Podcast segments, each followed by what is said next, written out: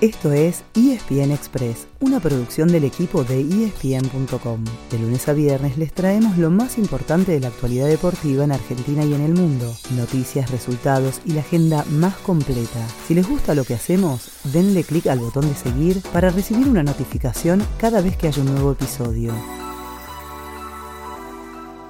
La Champions League ya tiene a todos sus clasificados octavos de final. Ayer, los dos lugares pendientes se completaron en duelos directos y con victorias contundentes. El Milan le ganó al Salzburgo y el Leipzig al Shakhtar, en los dos casos por 4 a 0. También fue contundente lo de otros dos equipos que aseguraron el primer puesto. El Real Madrid goleó 5 a 0 al Celtic, mientras que el Benfica aplastó 6 a 1 al Maccabi Haifa en Israel. Y así le arrebató con lo justo el primer lugar al Paris Saint-Germain, que derrotó 2 a 1 a la Juventus con Lionel Messi todo el partido en cancha. También completó los 90 minutos Julián Álvarez y aprovechó para marcar un golazo en el 3 a 1 del Manchester City ante el Sevilla.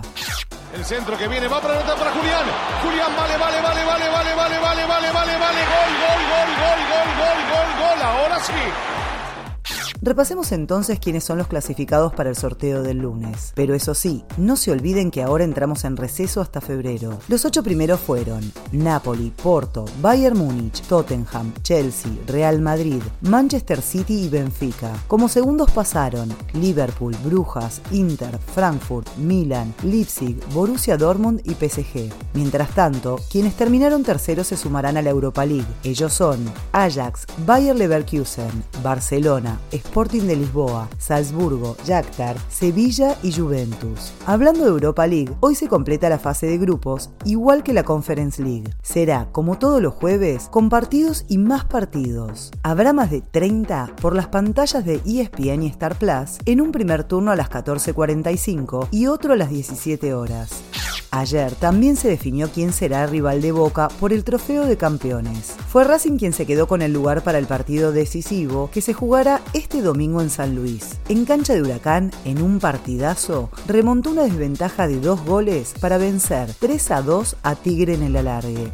También hubo polo ayer, con la segunda fecha del abierto argentino, disponible en exclusiva por Star Plus. En Pilar, primero se impuso la Dolfina, el equipo de los Cambiazo, 15 a 7 ante la esquina, y después lo hizo Cría la Dolfina, 14 a 13, frente a la Irenita 2. El sábado y el domingo, ya en Palermo, debutarán dos de los grandes candidatos, la Natividad y el Erstina. Hoy cerramos con el tenis, ya que se está jugando el Masters 1000 de París, el último evento del año previo a las finales de la ATP, y jugaron los dos principales favoritos, ambos españoles. Carlos Alcaraz pasó de ronda, pero se despidió Rafael Nadal. Rafa igual confirmó que irá al evento de cierre en Turín, que ayer conoció a sus últimos dos clasificados. Ya tenían boleto Alcaraz, Nadal, Estefano Tsitsipas, Casper Ruud, Danil Medvedev y Novak Djokovic. Y ayer, como perdieron quienes podían alcanzarlos, aseguraron su lugar Félix Oye Aliasim y Andrei Rublev. Ese fue el final del episodio de hoy. De lunes a viernes, al comenzar el día, les contamos lo que pasó y lo que se viene en el mundo del deporte. Los esperamos en el próximo episodio con mucho más ESPN Express.